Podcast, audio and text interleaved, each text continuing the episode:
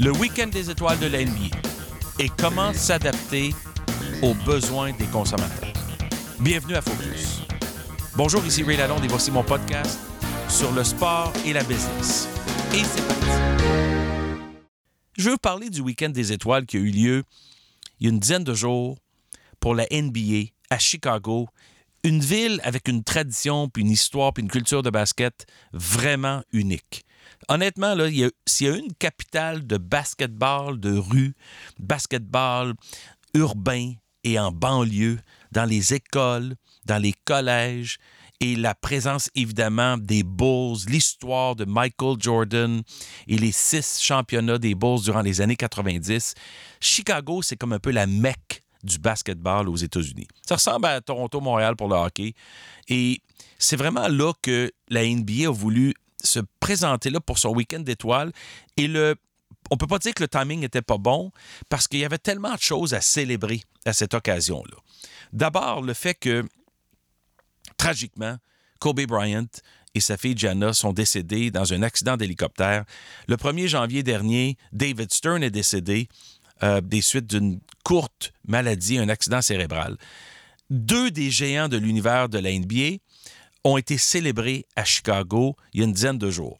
Mais surtout, ce que je constate aujourd'hui, c'est la capacité de la NBA de s'adapter immédiatement, rapidement, systématiquement à une opportunité qui se présente devant elle. Et cette opportunité-là, c'était de rendre le match qui a perdu, comme tous les matchs étoiles, beaucoup de saveur, beaucoup d'intérêt depuis des années.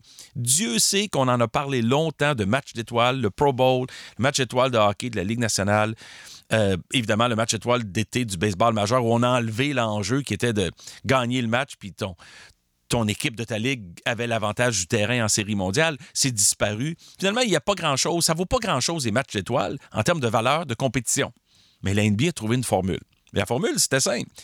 On commence le premier quart 0-0, puis après le premier quart, le pointage se termine. On accumule le pointage, mais ça se termine parce qu'on repart le deuxième quart 0-0 aussi. Et à chaque fois que le premier, deuxième et troisième quart se terminait, l'équipe qui l'emportait recevait 100 000 pour son œuvre de charité de son choix dans la région de Chicago. Mais le quatrième quart, on enlève le tableau, pas le tableau des pointages, mais le tableau du temps, le chronomètre, et on rajoute 24 points à l'équipe qui avait le plus de points accumulés dans les trois premiers quarts. Et on joue maintenant pour une nouvelle cible. Donc, on va jouer le temps que ça prendra pour atteindre les 24 points supplémentaires. 4 minutes, 14 minutes, peu importe. Et la formule a fait en sorte que il y avait une intensité rare. Ça ressemblait justement à ce qu'on appelle du basketball de rue, de cours d'école. Presque la totalité des joueurs partant dans le match étaient revenus dans le match. Il y avait des fautes, il y avait des temps d'arrêt, il y avait des stratégies discutées, il y avait des controverses, puis on a joué défensivement en plus.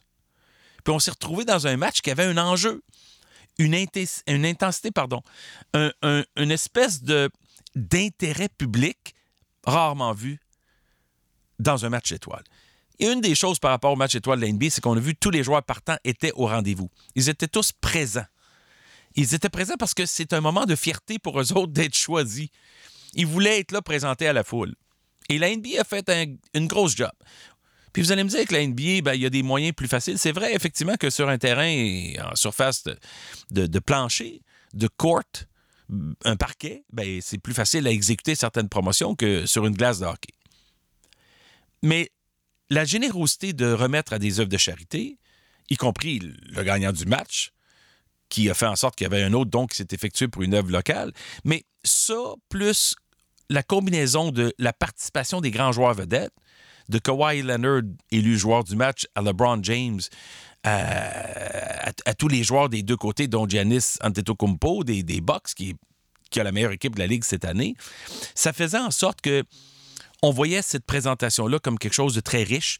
Puis la participation de ces joueurs-là tout au long du match avec intensité, ils ont joué défensivement, ils ont dépensé de l'énergie. Ça, fait, fait en sorte que ça s'est terminé par deux points. Imaginez 157-155. Mais on a rarement vu un match avec autant d'éclat à la fin. Les joueurs voulaient littéralement gagner comme c'était un match de série. Je dois donner du crédit au leadership d'Adam Silver encore une fois, parce que c'est encore lui et son équipe qui ont eu la vision de dire, regarde, on va s'adapter rapidement. On va honorer Kobe Bryant. On va reconnaître l'importance capitale du succès de la NBA sur la planète depuis 25 ans de David Stern. Mais on va aussi ajuster notre match pour que ça soit plus attrayant pour le consommateur. Puis ça, c'est une chose qui était, encore une fois, évidente. Puis une fois de plus, les autres ligues devront suivre le devant de la parade menée par la NBA. Merci d'être au rendez-vous, de me suivre sur Twitter at RealRayLalonde. Partagez le podcast sur iTunes, sur YouTube, sur SoundCloud. C'est un vrai plaisir de vous parler de sport et de business à tous les matins aussi, puisqu'il faut se lever avec Paul Arcan. Euh, alors, merci de votre attention dans toutes ces occasions-là. Gênez-vous pas pour partager puis communiquer avec moi ici, Ray Lalonde. À très bientôt.